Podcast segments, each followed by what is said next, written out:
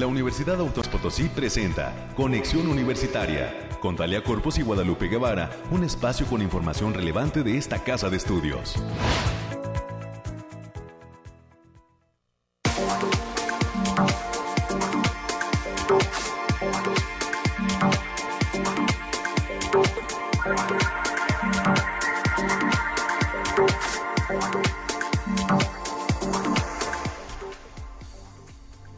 Estamos, San Luis Potosí? Bienvenidas y bienvenidos. 9 de la mañana en punto. Iniciamos conexión universitaria en este miércoles con muchísimo gusto. Gracias a toda la gente que está pendiente a través del 88.5 de FM, del 1190 de AM y en 91.9 de FM en Matehuala.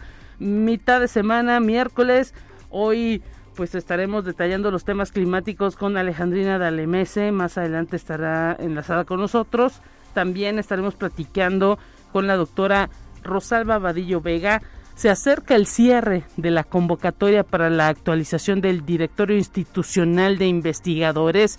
Así que pues estaremos platicando con la doctora Rosalba Vadillo, integrante de la Secretaría de Investigación y Posgrado, para conocer cómo va este trámite dentro de eh, la sección académica de la Universidad Autónoma de San Luis Potosí. Esperemos pues que los investigadores estén ya eh, libres y listos con esta actualización del directorio institucional para que eh, pues pueda presentarse y tener ahora sí que todos los datos de cada uno totalmente actualizados. Estaremos platicando con la doctora Rosalba Vadillo para conocer todos los datos y estas fechas de cierre más adelante. También eh, tendremos la entrevista con el doctor Miguel Ortiz, él es docente de la Facultad del Hábitat Hoy es Día Mundial del Diseño Industrial. Felicidades a todos los diseñadores industriales que eh, pues ahora sí que muestran su talento ante el mundo. Y pues en esta casa de estudios se eh, reconoce y estaremos platicando sobre esos retos que enfrenta el diseño industrial en México y en el mundo. El doctor Miguel Ortiz, docente de la Facultad del Hábitat, estará platicando con nosotros en los próximos minutos. Tendremos la información nacional, la información de ciencia, también para cerrar estaremos platicando con Gabriel Alfaro de la dirección de, eh, más bien de la Secretaría de Difusión Cultural, Gabriel Alfaro de promoción de la Secretaría de Difusión Cultural de esta universidad, nos trae esta invitación. Ya queda poco tiempo para que usted adquiera los boletos para ir a ver el Ballet Nacional de España. Estará presente aquí en San Luis Potosí en el Teatro del Centro Cultural Universitario Bicentenario este próximo 1 y 2 de julio.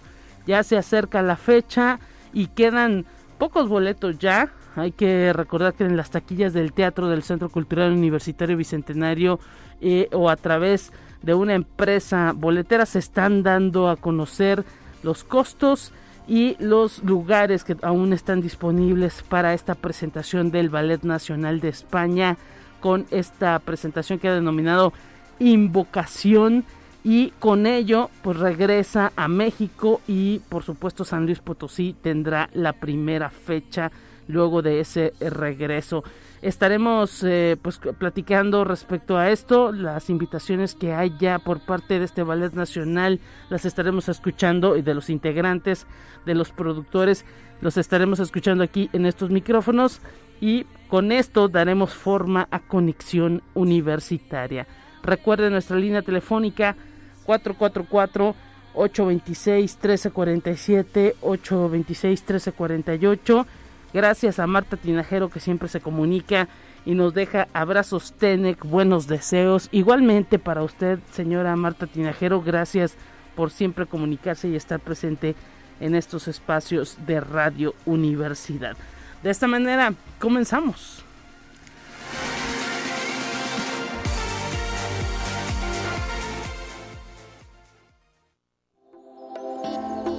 Aire, frío, lluvia o calor? Despeja tus dudas con el pronóstico del clima. Alejandrina Dalemese, te saludamos con muchísimo gusto para que nos platiques cómo estará el clima en este miércoles. ¿Qué tal? Bienvenida. Lupita, muy buen día, qué gusto saludarte esta mitad de semana. Aquí te traigo el pronóstico más acertado en nuestro estado, que en esta ocasión consta del 29 al 30 de, junio. Desglosándolo por zona, en el altiplano potosino, estarán con temperaturas máximas de 26 grados centígrados y mínimas de 16. Cielos medio nublados con espacios de sol de importancia. Se prevén vientos de 10 kilómetros por hora y posibles ráfagas que pueden superar los 20 kilómetros por hora. También habrá potencial de precipitaciones ligeras, especialmente en zonas serranas. Y en la zona media estarán con temperaturas máximas de 33 grados centígrados y mínimas de 20. Cielos mayormente despejados con espacios de nubosidad importante. Se esperan vientos ligeros de 5 kilómetros por hora y posibles ráfagas que pueden llegar a superar los 15 kilómetros por hora. Habrá potencial de precipitaciones puntuales, especialmente en zonas de la sierra, y probabilidad de caída de granizo en la Huasteca Potosina se encontrarán con temperaturas máximas de 35 grados centígrados y mínimas de 22. Cielos mayormente despejados con espacios de nubosidad dispersa. Vientos ligeros de 5 kilómetros por hora y posibles ráfagas de 15 kilómetros por hora. No se descartan eventos de precipitaciones ligeras, especialmente en zonas de la sierra y por las noches. En la capital potosina se presentarán temperaturas máximas de 28 grados centígrados y mínimas de 15 cielos medio nublados con espacios de sol de importancia, vientos ligeros de 10 kilómetros por hora y posibles ráfagas moderadas que pueden llegar a superar los 25 kilómetros por hora. También se tiene el potencial de precipitaciones, sobre todo para este miércoles por la tarde y especialmente en zonas de la sierra. Nuestras recomendaciones para estos días, Lupita, es avisarles que continúan las precipitaciones con potencial de actividad eléctrica, así como también probabilidad de caída de granizo. Hay que avisarles que el factor de radiación ultravioleta se encuentra a nivel alto, por lo que se debe considerar no exponerse al sol más de 30 minutos consecutivos en horas de mayor insolación. Hasta aquí el pronóstico, Lupita. Alejandrina Dalemese, gracias por ese reporte y un saludo para todos los amigos del Bariclim. Pásala bien. Saludos y hasta el viernes.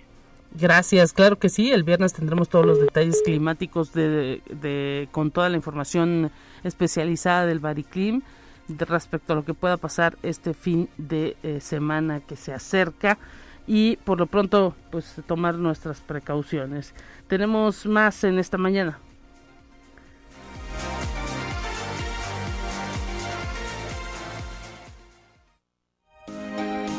Escucha un resumen de Noticias Universitarias. América Reyes, estamos listos con la información que tiene que ver con esta casa de estudios, mucha actividad. ¿Cómo estás? Bienvenida. Así es, Lupita. Muy buenos días para ti y para quienes nos sintonizan a, a, través de las diferentes frecuencias. Saludos a nuestros amigos y compañeros allá en el campus de Matehuala y también hacerles la la invitación para que se sigan cuidando, Lupita. desafortunadamente el fin de semana hubo un poquito más de, casos. Este, no hay, hay, gente que está grave, reportaban un, par de, personas intubadas. Por favor, no bajen la guardia. Ya estamos en la quinta oleada y este y también bueno ya también está la vacunación para los los más peques. También llévelos, apúntelos y este van a iniciar este fin de semana desde a partir del viernes y la próxima semana también.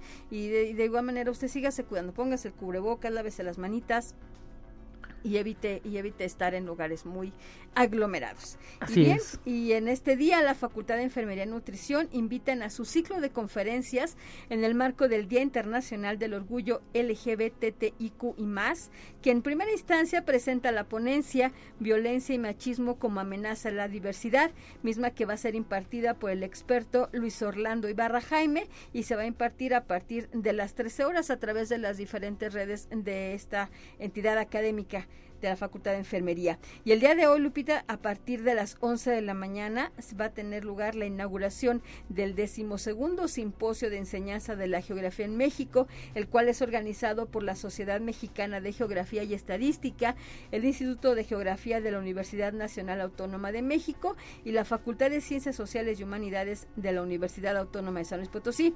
La inauguración se llevará a cabo en el auditorio Rafael Nieto Compeán y los trabajos se realizarán en el edificio autónomo Autónomo 2020, allá donde era anteriormente el Centro de Idiomas, allá en la, en la, en la calle de Zaragoza, con el lema Nuevas modalidades de enseñanza de la geografía en México. Las actividades concluyen el día viernes primero de julio.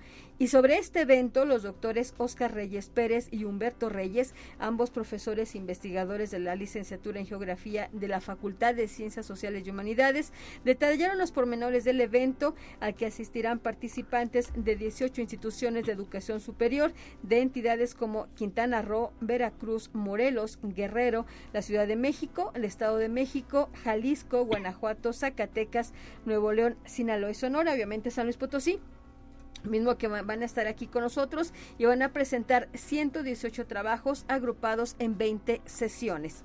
Y la vacunación COVID para menores podría prevenir en un 70% el número de contagios. Así lo afirmó el doctor Gad Gamet Zavala, él es docente de la Facultad de Medicina. Eh, por ello, el médico exhortó a los padres de familia a llevar a sus hijos a vacunar contra el COVID-19 y precisó que por cada 10 niños vacunados, en 7 se prevendrían contagios y o complicaciones por COVID-19 e incluso casos de diagnósticos complicados. De ahí la, la importancia, Lupita, que tiene que que los padres de familia apunten a sus hijos para y los lleven a vacunar, sobre todo porque era era era la, la dosis que más estaba esperando para los los más pequeños de casa. Así es, eh, el Instituto Mexicano del Seguro Social, el sector salud también han dado a conocer que hoy se está vacunando a niños de 9 a 11 años y hasta el próximo sábado estará llevándose a cabo, más bien hasta el próximo 6 de, de julio se estará llevando a cabo esa vacunación de niños de 9 a 11 años y posteriormente estará la vacunación para los niños todavía más pequeños. Y pues algunas de las sedes son ahora sí que eh, pues las, las, las comunes, las que se han estado utilizando, el Hospital Militar, que se encuentra aquí en Avenida Juárez, el Hospital de Soledad, el Hospital del Niño y la Mujer, la Clínica de Especialidades del ISTE, que está ahí sobre Salvador Nava, la unidad de medicina familiar número 45, también sobre Salvador Nava, y la unidad de medicina familiar número 47 en Valentín Amador. Así que el horario es de 9 a 17 horas y pues que no lo piensen los padres de familia, también en las escuelas, pues sería importante que se organizaran las que ya están de regreso para que pues si, si se puede, ir viendo la manera de llevar a los grupos completos y pues ahora sí que acudir a que los niños se vacunen, por supuesto siempre con eh, pues el aval de los padres de familia. Así es, bueno, y también en ese, en ese tema, este, te recuerdo que ya el primero de julio ya todas las, todos los educación se acaba, se acaba, se acaba, esto se acaba, entonces ya nada más hasta el viernes, pero usted si ya va a tener a los chamacos en casa, pues con mayor razón. 4, 5 y 6 puede acudir a, esta, alguno de estos lugares, un horario de 9 a 5, pues está también bastante amplio y pues hay que llevar este registro, la hoja de registro y un CURP eh, actual y pues simplemente formarse y esperar para que se eh, ponga la vacunación. Eso es la vacuna Pfizer Biotech y los especialistas, ya escuchábamos, te escuchábamos América, que nos detallabas, pues están recomendando que sí se coloque esa vacuna para los menores de edad, en este caso de eh, niños de 9 a 11 años, es el periodo que se está vacunando ahorita y hasta el próximo 6 de julio y posteriormente vendrán todavía los más pequeños. Así es. Y bueno, y a usted le gusta ir a caminar, la, facultad, la Facultad de Contaduría y Administración, a través de la Coordinación de Sustentabilidad y Responsabilidad Social, invita a toda la comunidad universitaria a la caminata al Cerro de las Comadres, que se va a realizar este próximo sábado 2 de julio como parte de las actividades de senderismo. La participación requiere una cooperación para transporte, así como un registro previo a través del link http dos puntos diagonal diagonal a.uaslp.mx diagonal caminata FCA. Y la Facultad de Ciencias Sociales y Humanidades ofrece el curso de AutoCAD básico que comprende comandos, aplicaciones y generación de imágenes, mismo que será impartido por el maestro Rodrigo de Santiago Guardado. Esto va a ser del 8 al 12 de agosto del presente año en un horario de 9 a 14 horas. Para mayores informes puede mandar un correo a heidi.cedeno.uaslp.mx. Y también la Secretaría Académica de esta Casa de Estudios está invitando a la conferencia Retos del Sistema Nacional de Evaluación y Acreditación para las Instituciones de Educación Superior, que va a impartir la maestra María Elena Barrera Bustillos. Ella es exdirectora general del Consejo de Acreditación para la Enseñanza de la Ingeniería, el CASEI, la cual se realizará este viernes primero de julio en punto de las 10 de la mañana y se transmitirá a través del Facebook arroba académica uaslp.mx. Y en otro tenor, la Facultad de Medicina, Psicología, así como la Facultad de Ciencias Sociales y Humanidades, están invitando al curso Factores clave en la elaboración de propuestas de financiamiento, mismo que se llevará a cabo los días 11, 12, 13, 18 y 19 de julio del presente año, en un horario de 9 a 12 horas, a través de la plataforma Teams. Los facilitadores serán los doctores Nicolás Timothy Kaufman, la doctora Gabriela Silva Maceda, la doctora Úrsula Fabiola Medina Moreno, así como el doctor Alexander Betacur Mendieta. Se requiere de un preregistro antes del 5 de julio de, del 2022 para mayores informes en el correo institucional a través del cartero. Y el Centro de Bienestar Familiar de esta Casa de Estudios mantiene abiertas las inscripciones de sus cursos de verano que traen nuevos talleres que seguramente les pueden gustar. Hablemos de clases de nutrición, bisutería, primeros auxilios, manualidades, corte y confección, computación, belleza, entre otros. Pueden pedir más información al teléfono 4448 12 9603 o pueden visitar el Facebook del Centro de Bienestar Familiar UASLP. Y la Secretaría de Difusión Cultural está invitando a toda la comunidad potosina a disfrutar de la presentación del Ballet Nacional de España con el espectáculo Invocación, mismo que se va a presentar en dos funciones, el viernes primero de julio a las 8 de la noche y el sábado 2 a las 7. Esto es en el Centro Cultural Universitario Bicentenario. La compañía de danza es dirigida por el prestigiado coreógrafo y bailarín español Rubén Olmo. Los boletos ya están a la venta en el Centro Cultural Universitario, así como en otros puntos de venta. Pues ahí está, eh, importante esto, ojalá que mucha gente se pueda sumar. Ha causado muchísima expectativa en México la presencia de este ballet y el regreso. Ojalá que pues muchos potosinos aprovechen la oportunidad porque luego eh, se, eh, se va se va y pues tarda en regresar. Otros 18 años. Exactamente. Y pues son dos fechas, se han abierto dos fechas aquí en San Luis Potosí tienen distinto horario de inicio, así que hay que checarle muy bien ahí eh, al momento en que le dan su boleto para todos aquellos que ya lo compraron. ojalá, ojalá que se la pasen muy bien y es una excelente forma de pues ahora sí que iniciar eh, este verano, de pasar eh, en familia Ojalá que haya mucha participación. El Centro Cultural Universitario Bicentenario, hay que decirlo, está pues totalmente listo con todas las medidas sanitarias. Se les va a pedir que utilicen cubreboca y pues eh, que la pasen de lo mejor. Amplio estacionamiento y sobre todo que son dos funciones, dos funciones viernes y sábado. Adelante, América. Bueno, entonces ya con eso concluimos, Lupita. Perfectamente, pues muchísimas gracias, que mañana te vuelvan a escuchar. Así es, por favor, cuídese mucho, cuídese, bye. Perfecto, gracias América Reyes. Con esto pues nos despedimos y tenemos más en esta mañana a través de Conexión Universitaria. Gracias a la gente les recordamos los números telefónicos 444 826 1347 444 826 1348 los números directos a la cabina nos están preguntando respecto a eh, las los lugares de vacunación a pues eh, que están poniéndose para eh, aquí en San Luis Potosí y por supuesto también para los amigos de Soledad. Eh, pues nuevamente les detallamos las sedes de vacunación COVID para niños de 9 a 11 años que hayan nacido entre el 31 de diciembre del 2010 y el 1 de julio del 2013. Las sedes de vacunación son el Hospital General de Medicina Familiar de Liste en Zapata, el Hospital Regional Militar en Avenida Juárez, la Clínica de Especialidades del ISTE de eh, Salvador Nava, la unidad de medicina familiar 45 en Salvador Nava también, el IMSS, el Hospital Central de Soledad de Graciano Sánchez, el Hospital del Niño y la Mujer, allá en el Boulevard Antonio Rocha Cordero, y la unidad de medicina familiar número 47 en eh, Valentín Amador. El horario es de 9 a 17 horas y recordar que la vacunación empieza el viernes y hasta el 6 de julio, el viernes primero de julio y hasta el 6 de julio en un horario de 9 a 17 horas. Es lo que están detallando las autoridades sanitarias para los niños de 9 a 11 años. Tenemos más en esta mañana.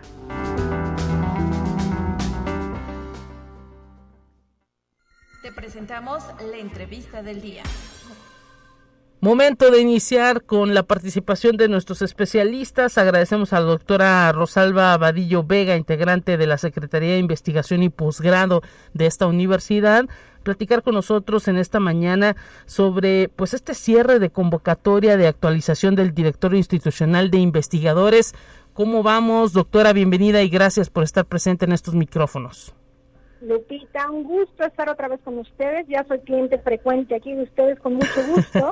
Entonces, este, porque queremos, este, claro, este proyecto está muy bonito, hemos tenido muy buena respuesta, pero como estamos en la recta final, quisimos aprovechar el espacio para invitar otra vez a todos los colegas, las colegas, investigadores, investigadores de tiempo completo y cátedras con ACID, para que actualicen su perfil en la página del directorio de investigadores. Hemos ido, estamos bien, tenemos bastante este, actividad en la plataforma, sin embargo, todavía, como solamente nos queda hasta el viernes y solo abrimos esta plataforma en ciertas fechas específicas, la invitación es a que este, aprovechen esta apertura y puedan actualizar sus datos, Lupita. Así es, fotografía, mm, currículum, estudios y pues incluso proyectos de investigación, porque así de completo está el directorio con que cuenta esta universidad. Así es. Eh, ahorita justamente quería hacer énfasis eh, en dos cosas. Primero es que en esta versión del directorio, como comentaba ya en la vez anterior, se incluyó la producción científica, de los y las colegas que trabajamos aquí en la universidad, que esto es muy importante porque es como presentamos la investigación que hacemos a la sociedad, al entorno, al extranjero, etcétera, etcétera, ¿no?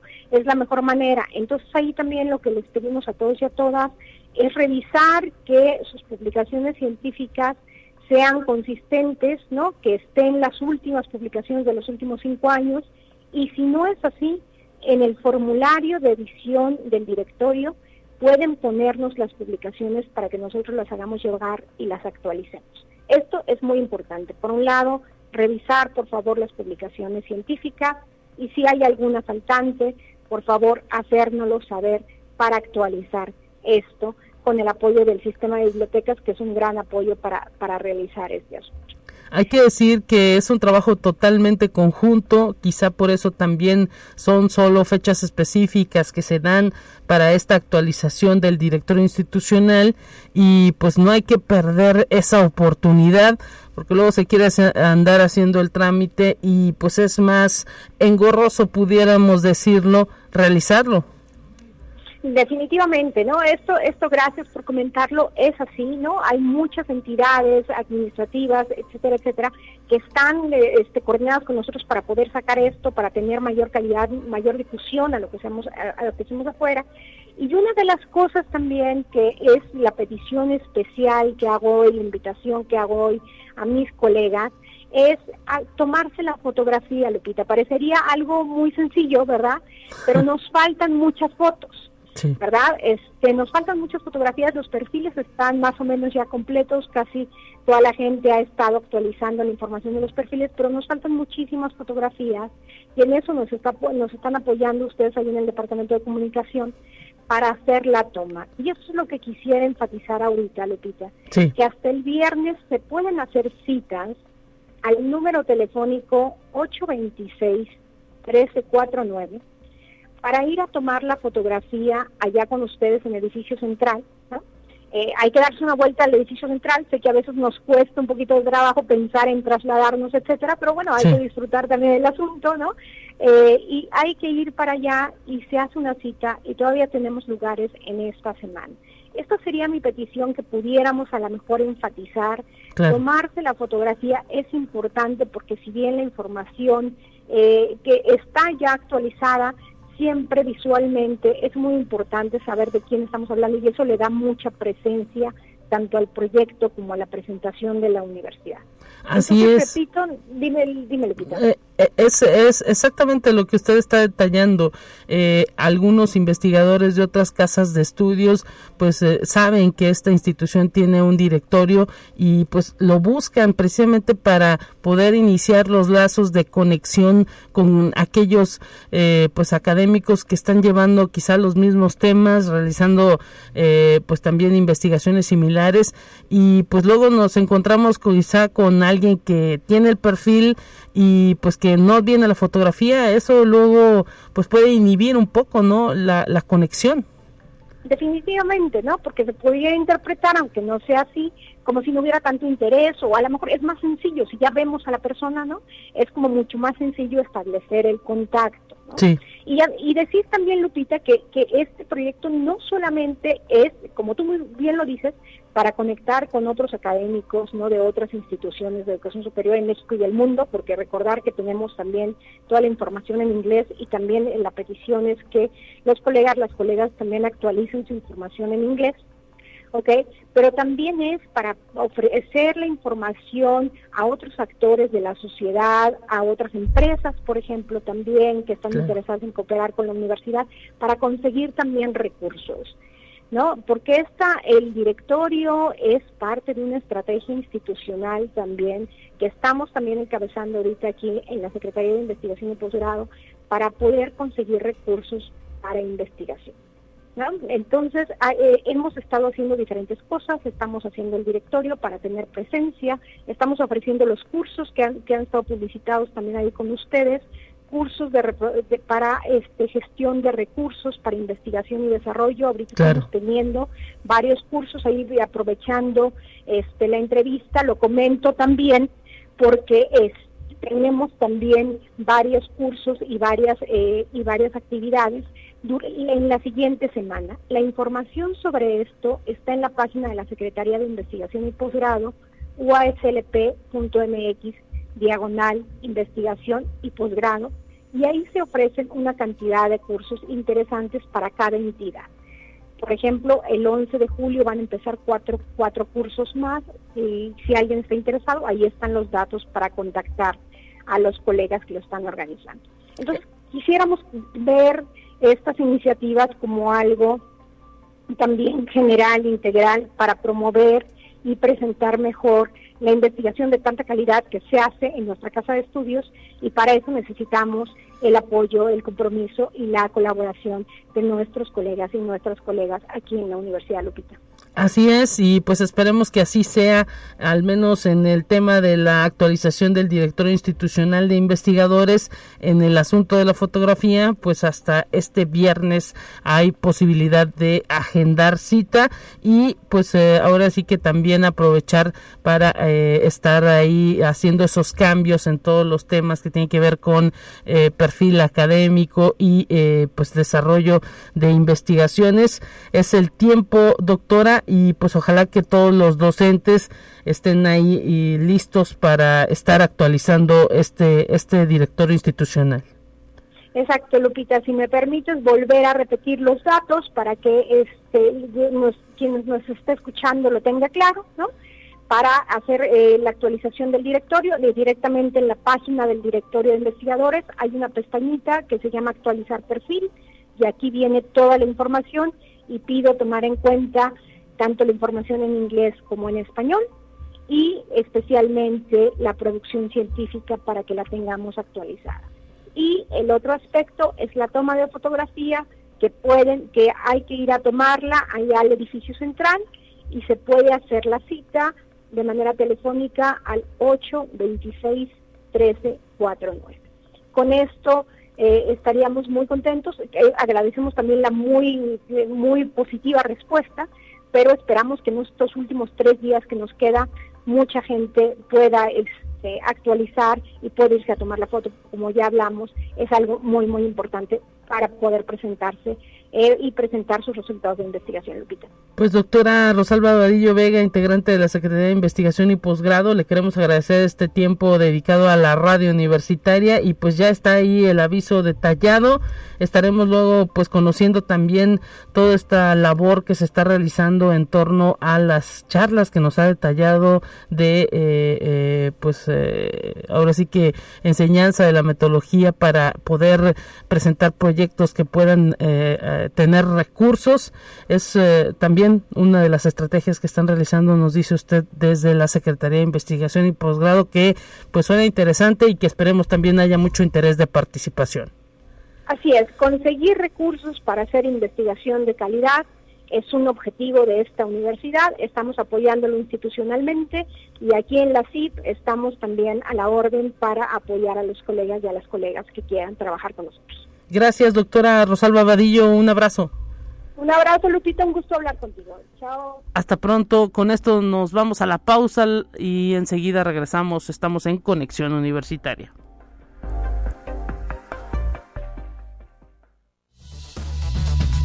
Vamos a una breve pausa. Acompáñanos.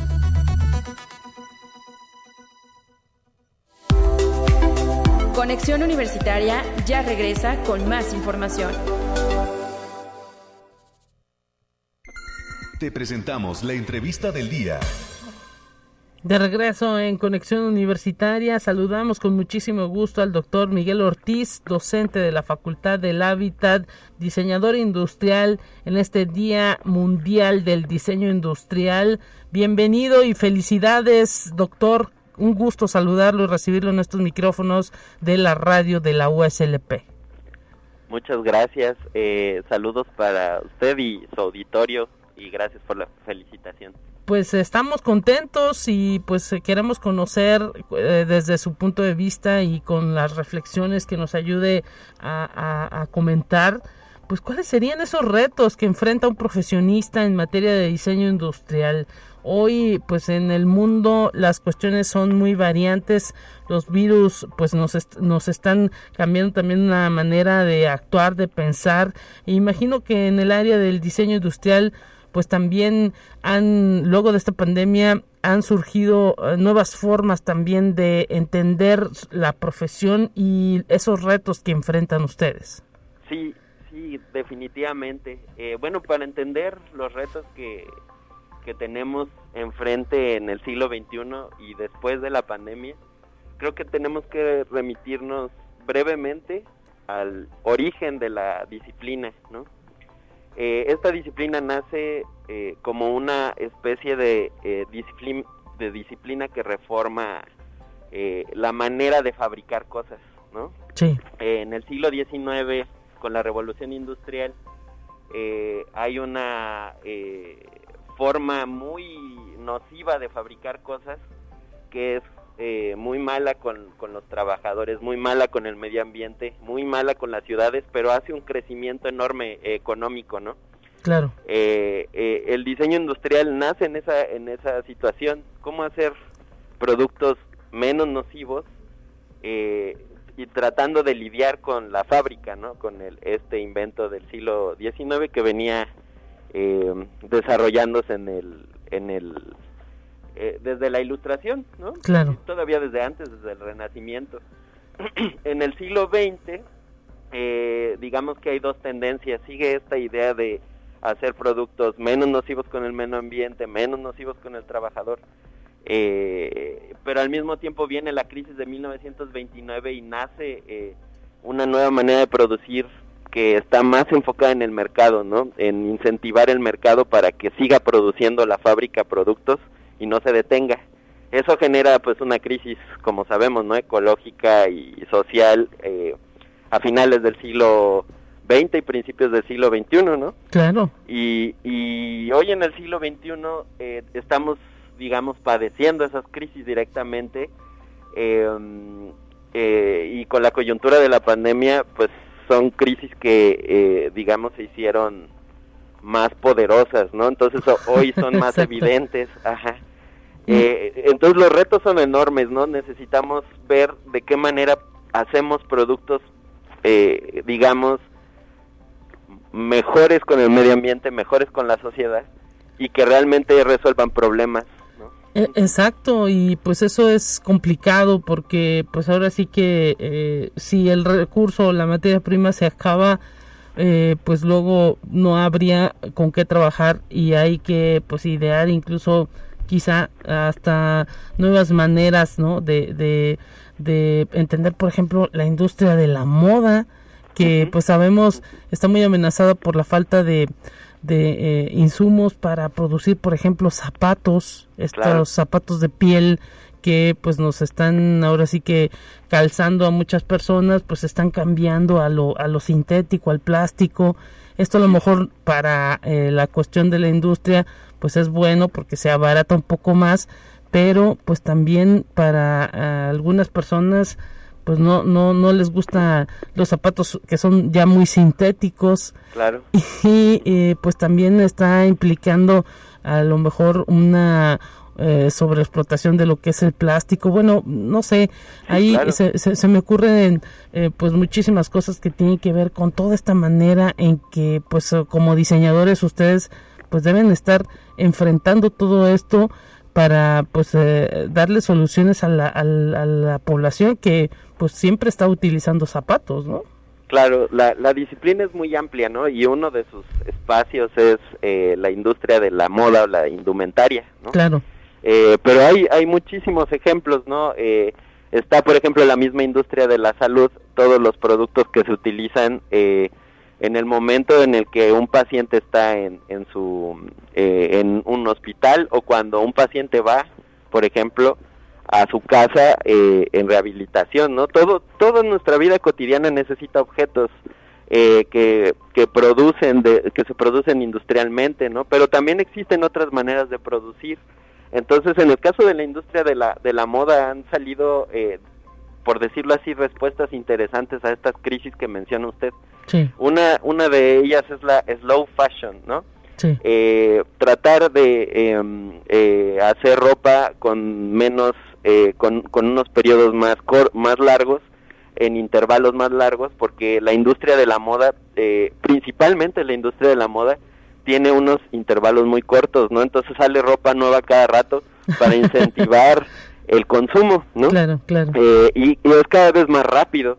Sí. Eh, igual, eh, en producción, digamos, a pequeña escala, el curtido de, de, cuero es este controlable, ¿no? Pero a gran escala, como lo tenemos hoy en el planeta, produce mucha contaminación. Sí. El, el tema o el caso es que el plástico también es ultra contaminante, ¿no? Entonces, tenemos ahí un montón de retos que necesitamos resolver eh, para poder tener productos menos nocivos con el medio ambiente en general y, pensar a futuro, ¿no? Yo creo que una de las cosas de la, más bellas de nuestra disciplina es tratar de eh, hacer prospectiva eh, en función de las consecuencias de nuestros productos de diseño, ¿no?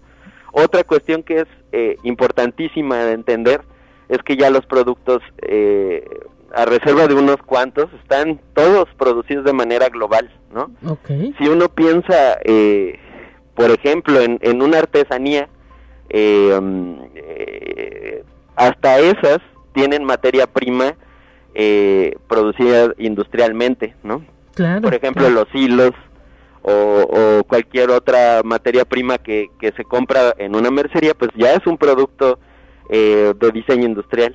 Eh, que está siendo eh, un, que está teniendo una primera transformación y que después tiene otra segunda transformación, pero ya integrando los factores humanos, ¿no? Que ese es, eh, yo creo que nuestro nuestro expertise pensar en la relación del humano con el objeto. Mire, interesantísimo esto que nos detalla. Yo creí que también íbamos a hablar, y esto pues lo quiero tocar antes de que se nos acabe el tiempo, la manera en que también los diseñadores industriales pues se organizan. ¿Hay algún colegio en San Luis Potosí de diseñadores industriales, alguna organización, algún grupo de profesionistas reflexionando sobre estos temas?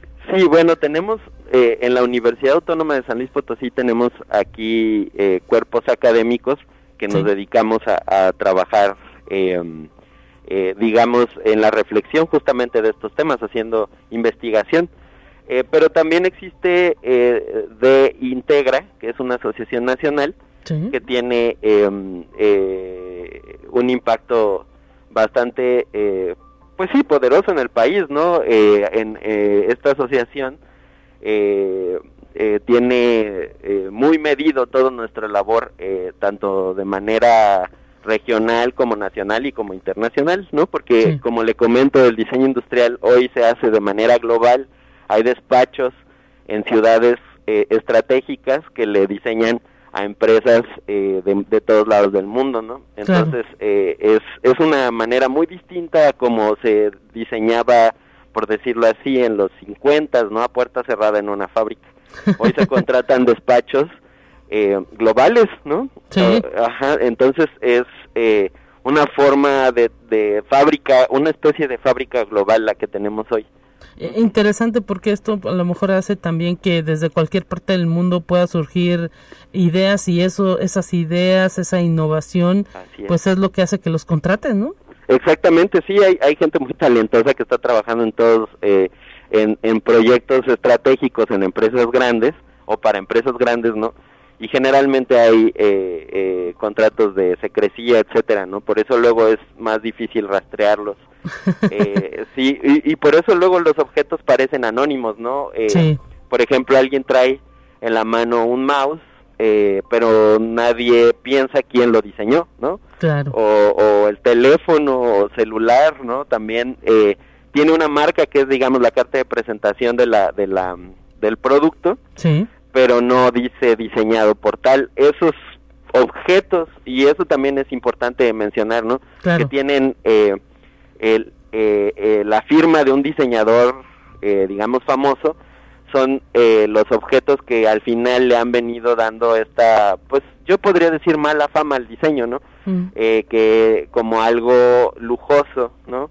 Pero en realidad, si uno ve un vaso de plástico desechable, tiene detrás un trabajo de diseño, ¿no? De diseño industrial, que al final es construir productos para la vida cotidiana eh, que van a ser desarrollados eh, eh, en serie, ¿no?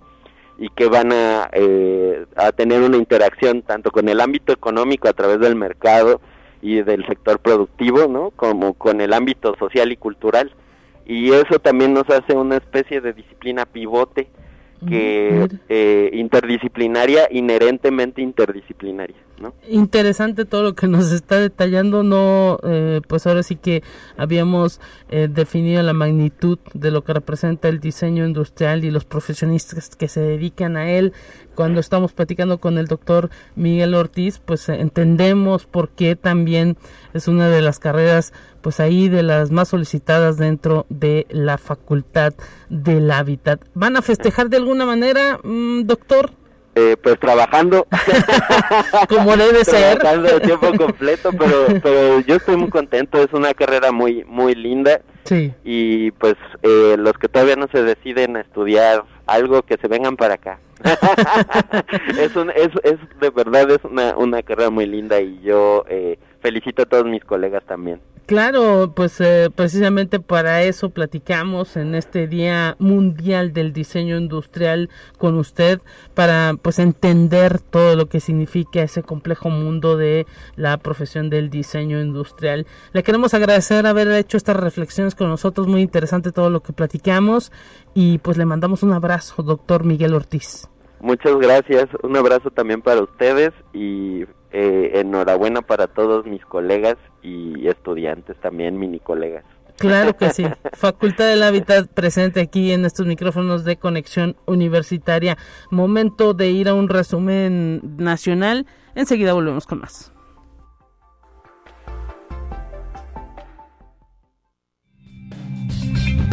Entérate qué sucede en otras instituciones de educación superior de México. El espacio docente de la ANUYES invita al taller La ética en el contexto de la digitalización de la enseñanza que se realizará del 22 de agosto al 2 de septiembre del 2022 en un horario de 16 a 18 horas. Este requiere inscripción previa a través del portal www.campus-anuyes.mx. Conexión Universitaria. La Universidad Autónoma de Coahuila, el Instituto Coahuilense de las Mujeres del Gobierno del Estado, presentaron la norma técnica estatal para la certificación de sitios seguros para las mujeres, esto con el objetivo de que universitarios se conviertan en evaluadores. La norma técnica estatal para la certificación de sitios seguros para las mujeres fue creada por Imagineros Coahuila Sureste y señala que la violencia de género es la expresión visible de una serie de vicios y patologías sociales silenciosas, aunque evidentes, normalizada en la sociedad por años de arraigo y consolidación de una cultura machista, a partir de, entre otras prácticas, de la cosificación, la sexualización, la discriminación y la violación a la dignidad de las mujeres. Conexión Universitaria. La transmisión de persona a persona de la viruela símica puede ser ocasionada por el contacto con las lesiones dérmicas, con los fluidos corporales o las superficies contaminadas como la ropa de la cama de un infectado. Así lo advirtió el virólogo José Ángel Regla Nava, investigador del Centro Universitario de Ciencias de la Salud de la Universidad de Guadalajara, quien detalla que en este escenario las personas con mayor riesgo de adquirir la infección son los contactos que están conviviendo en el hogar con alguien que ya está infectado, por lo que resulta fundamental la higiene en el hogar. Conexión Universitaria con la idea de contribuir con proyectos promisorios para Sinaloa en la producción de bioetanol y el uso que repercuta en ventajas al medio ambiente, investigadores de la Facultad de Ciencias Químico-Biológicas de la Universidad Autónoma de Sinaloa trabajan en interesante proyecto para la producción de este biocombustible en el cual se logre utilizando malta de sorgo por cultivo sumergido. Erika Ríos Iribe, investigadora responsable proyecto, indicó que el bioetanol es considerado un buen recurso energético potencialmente sostenible de alta viabilidad técnica y que puede ofrecer ventajas ambientales y económicas a largo plazo.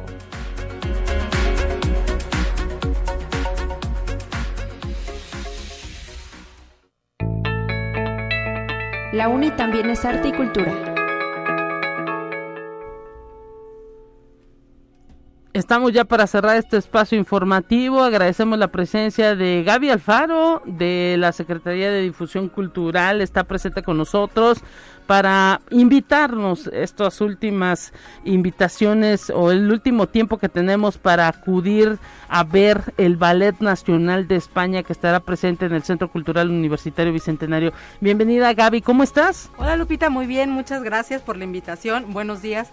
Buenos días a todas las personas que nos escuchan y sí, como bien lo dices, este estamos a nada de que se realice esta gran presentación del Ballet Nacional de España en el Centro Cultural Universitario Bicentenario. Así que es muy importante reiterarles la invitación, por eso estoy aquí para platicar un poquito más del espectáculo. Así es, es una es un espectáculo que no va a tener toda la República que afortunadamente pues comienza esta participación de este ballet aquí en San Luis Potosí y pues debemos de aprovechar los universitarios, la, la sociedad potosina, eh, ahora sí que la gente que le gusta eh, pues conocer de otras culturas, es el momento. Así es, además eh, pues es el Ballet Nacional de España y pues es el mayor referente, digamos, de danza española. Entonces creo que es un espectáculo que vale mucho la pena por esto mismo y porque además eh, trae un nivel en tanto de danza y además música. También hay música en vivo. Vale la pena, la pena señalarlo. Eh, además pues de todo lo espectacular que es un show de este tipo, ¿no? Tanto el vestuario, la música, la iluminación, la escenografía, todo.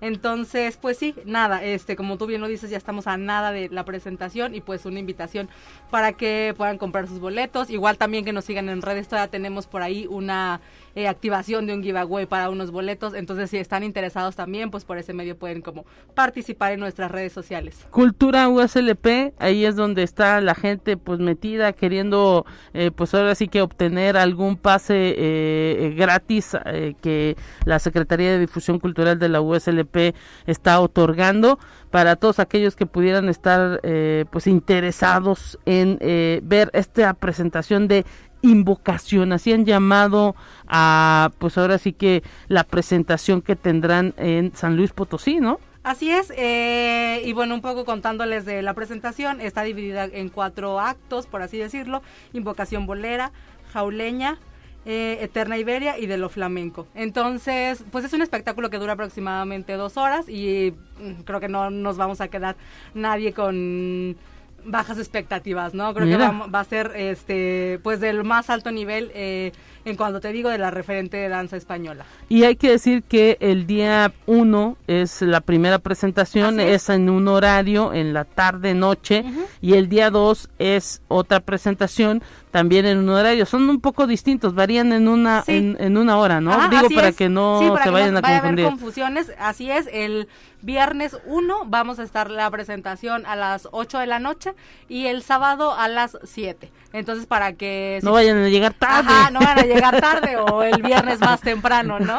Eh, igual la venta de boletos sigue todavía activa hasta el día de la presentación. Entonces, a través del sistema Ticket One pueden comprar sus boletos. Eh, eh, directamente en línea o si no también en taquillas del teatro, ¿no? Eh, diversos puntos que tiene esta boletera, entonces pues está ahí el acceso fácil para la compra incluso el mismo día del ballet, si quieren llegar poquito más temprano de la primera presentación o de la segunda, pueden hacerlo. Ahí en taquillas del teatro todavía va a haber venta. Y bueno, hay que decir también que eh, pues eh, ah, es un espectáculo prácticamente para toda la familia. Si algún niño de 10, 11 años quiere acudir, se puede simplemente con presentar el boleto. Sí, claro, ah, este es para todo el público. Y sí, solamente pues el acceso con boleto, pero sí, o sea, al contrario, ¿no? Creo que es muy bonito que públicos más jóvenes se acerquen a diferentes manifestaciones artísticas y culturales, entonces pues bienvenidos todos al Centro Cultural Universitario Bicentenario. Hay que pues pedirle a la producción, tenemos por ahí algunos audios que se han estado difundiendo a través desde pues, de Radio Universidad, a través de las redes sociales, que no queremos dejarlos fuera porque son pues ahora sí que los, los integrantes del propio ballet quienes están invitando a toda la comunidad potosina a que vayan, a que pues se den una, esta oportunidad de entender cómo es el ballet y cómo se hace ese ballet representando las danzas principales de, de, España. Y pues eh, la producción la tiene listo, vamos a escucharlo Gaby, ¿te parece? Adelante, muchas gracias.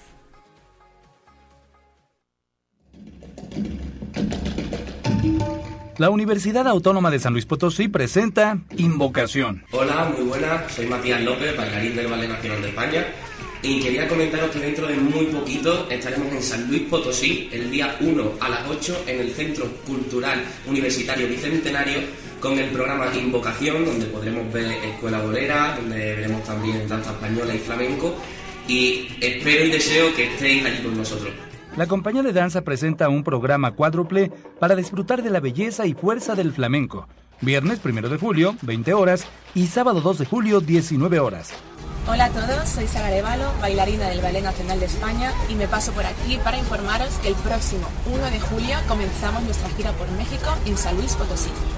Todos tenéis una cita con la danza española en el Centro Cultural Universitario Bicentenario. Os esperamos. Boletos a la venta en ticketone.mx y taquillas del teatro. Ahí está la invitación, ahí está la invitación de viva voz de los integrantes de este ballet, así que no se lo pueden perder.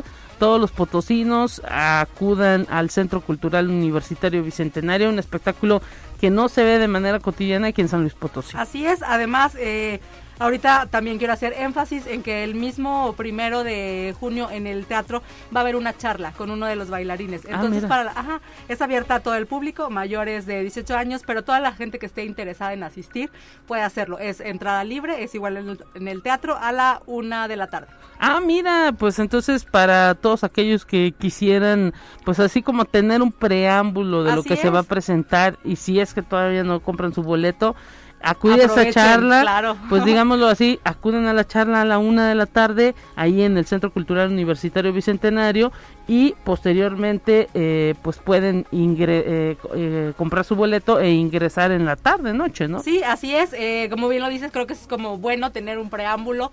De pronto, si no tienes como tanto o quieres saber más de a profundidad de lo que es la danza española, pues creo que esta charla es un muy buen acercamiento porque además es con uno de los bailarines del Ballet Nacional de España. Mira, interesantísimo esto y bueno, pues eh, esperemos que la, el público potosino esté presente ahí en el Teatro del Centro Cultural, tanto en esta charla que será de entrada libre a la una, como en la presentación ya eh, eh, por la noche, tanto el día 1 o el día 2.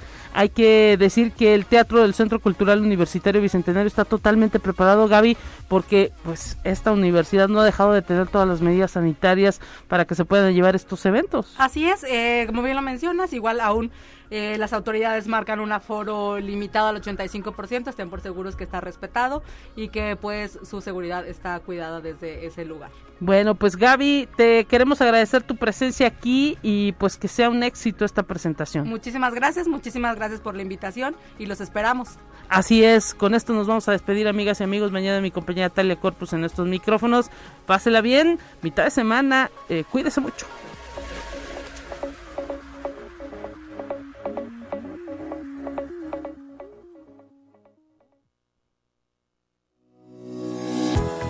La Universidad Autónoma de San Luis Potosí presentó Conexión Universitaria con Talia Corpus y Guadalupe Guevara. Sintoniza de lunes a viernes de 9 a 10 horas en Radio Universidad 88.5 FM y 1190 AM en San Luis Potosí. En el 91.9 FM con cobertura en el Altiplano Potosino. O en el resto del mundo por el portal www.uaslp.mx